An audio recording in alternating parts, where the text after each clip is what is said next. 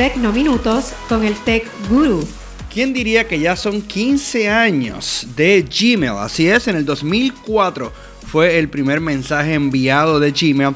Y aunque usted no lo crea, al principio nadie creía mucho en eso de que cómo vamos a crear un servicio de correo electrónico gratuito. Pues bueno, ha sido un éxito total. Más de mil millones de usuarios eh, anualmente utilizan Gmail y ahora en su 15 aniversario Google está anunciando que tendrá dos funciones importantes. Una es Smart Compose, que es inteligencia artificial que te ayudará a redactar tus correos electrónicos y hasta ponerle el título, así es. Y también la función de schedule o de calendarizar correos electrónicos para que los puedas enviar en el futuro.